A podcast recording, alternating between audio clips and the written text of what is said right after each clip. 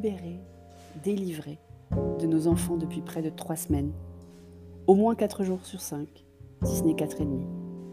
Oui, Bordeaux est revenu à la semaine de quatre jours, je sais, c'est pas le cas partout. Nous, on a tout le mercredi à occuper ici, pas que l'après-midi. Mais bon, la thématique des enfants me travaille beaucoup l'esprit en ce moment. Plus que quand je devais passer toutes mes journées avec petit homme. Sans doute parce que j'ai plus de temps pour penser d'ailleurs. Bonjour, vous écoutez l'épisode 4 de la saison 3 du podcast Revue et Corrigé. Cet épisode est tiré d'un billet du blog publié le 23 septembre 2021 et s'intitule Parentalité. J'ai lu un article juste avant l'été assez paniquant sur l'effondrement des capacités cognitives des enfants. Je vous mettrai le lien dans les notes d'épisode. Si vous n'avez pas le temps de le lire, en gros, un CHU a mesuré une baisse des capacités de 40% après le premier confinement, celui sans école. En plus, il complète le tableau avec des informations angoissantes autour de l'augmentation de l'indice IMC de ces mêmes enfants, qui ont été privés de sport et qui, ont pris des repas faits maison trois fois par jour. On n'est pas les seuls à avoir grossi donc, mais pour eux, c'est encore plus nocif. Je pense qu'on n'a pas fini d'observer les conséquences de ces mois tellement bizarres sur nos enfants.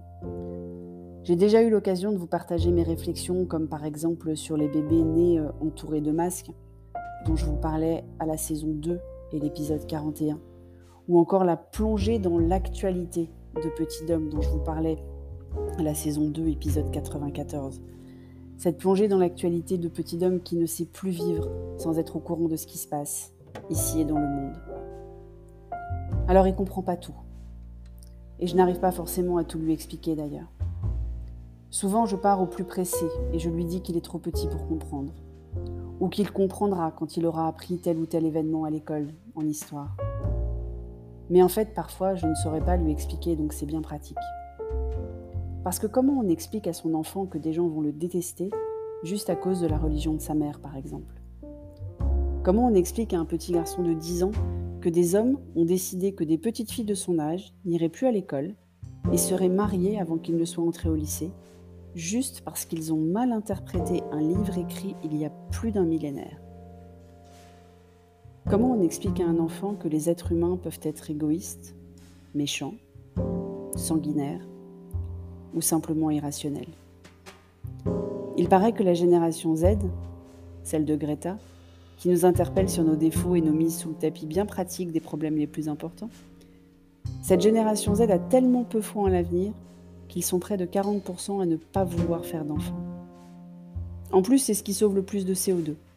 Plus que rouler à l'électrique, arrêter de manger de la viande ou ne plus se déplacer qu'en train. Et en fait, je les comprends. Rien ne change en mieux. Franchement, c'est un peu la merde en fait. Et pas que de façon conjoncturelle à cause du Covid. À présent, pour regarder les infos, il faut avoir le cœur euh, bien accroché. Viol, assassinat d'enfants et d'adolescents dû à des jeunes désœuvrés ou dans des gangs. Féminicide, en veux-tu, en voilà. Incident diplomatique avec nos soi-disant alliés. Petite phrase de candidats avérés ou supputés qui ne donnent aucune confiance ni dans leurs solutions quand ils en ont, ni dans la sincérité de leur engagement.